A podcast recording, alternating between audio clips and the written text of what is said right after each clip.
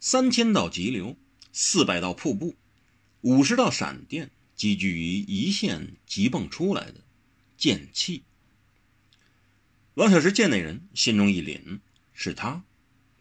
他的隔空相思刀已给切断，但他立即拔刀，他的刀就在剑柄上，他的剑柄特别长，刀就是那道弯弯的纹，刀很短，很美，美的叫人惊艳，快得像流星，自长空滑下。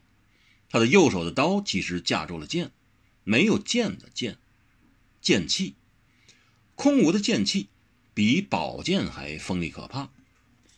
刀剑交架，刀是实在的，它美，它锋利，它快得追风劫电；剑是无形的。就在这刀剑互击一刹那之间，王小石心中再一立，无形的剑气击在刀身上，竟要穿透刀身，攻入自己胸膛。他的刀竟挡不住他的剑。第一次。他的相思刀居然挡不住敌人的兵器，而且敌人只是一个女子，手上只有一把无形的剑。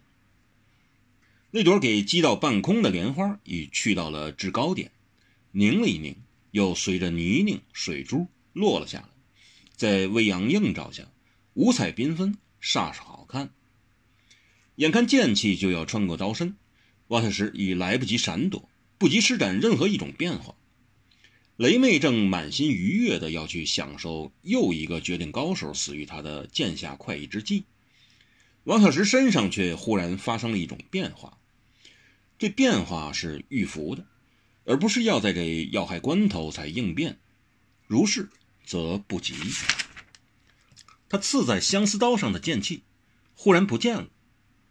什么是不见了？就是消失了。为什么消失了？答案是不知道。那剑气就如同七千道烈阳的光线汇于一点，正要溶解、冲破王小石手中刀的一个小孔，只要一个小洞，就可格杀对方。但那力量忽然给移走了，移到哪儿去了？王小石忽然轻斥一声，左掌忽然合并如剑，一掌打了出去。砰的一声，十二尺外寺院里的围墙，一道砖块给击飞。削的不知飞到十万八千里哪儿去了。雷妹这才知道，他的剑气已给引走。雷妹这才觉醒，他已失手，至少是未曾得手，而他几乎已升起了杀死大敌高手的快感。但他已功败垂成，功亏一篑。雷妹这时才记起，王小石会使移花接木神功。当年王小石负责吸住雷恨。一次自己刺杀得手时，用的就是移花接木神功，去化解雷恨的震天雷掌力。他一剑不成，王小石一拔剑，销魂剑，一把没有柄的剑，却带着三分惊艳、三分潇洒、三分惆怅，还有一分不可一世。那是一种惊艳、潇洒、惆怅的不可一世的剑法。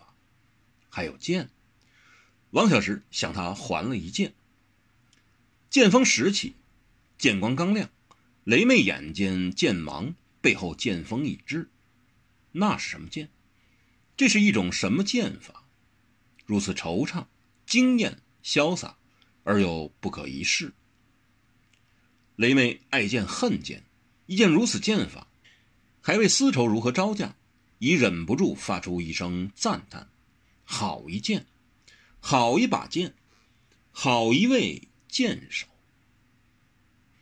好险！这是王小石心头掠过的一阵惊呼。他的移花接木神功，只要在这一瞬息之间运使，自己便可能身首异处或胸腹穿洞。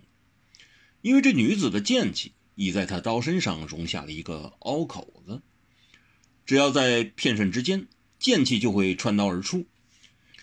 幸他及时把剑气移走，并拔剑。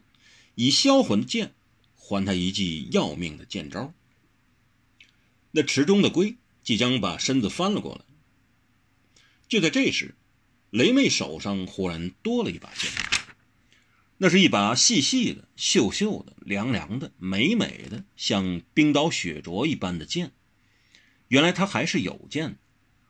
王小石见过这把剑，雷恨白朝飞死的时候，他都见过这把小细锈白冰的剑，在他眼前闪了一闪，亮一亮，然后人就死了。死的都是高手，一死便足以使整个武林都失去了平衡的绝顶高手。雷美一剑在手，便架住了王小石那一剑，叮的一响，非常清脆、动人，而且好听。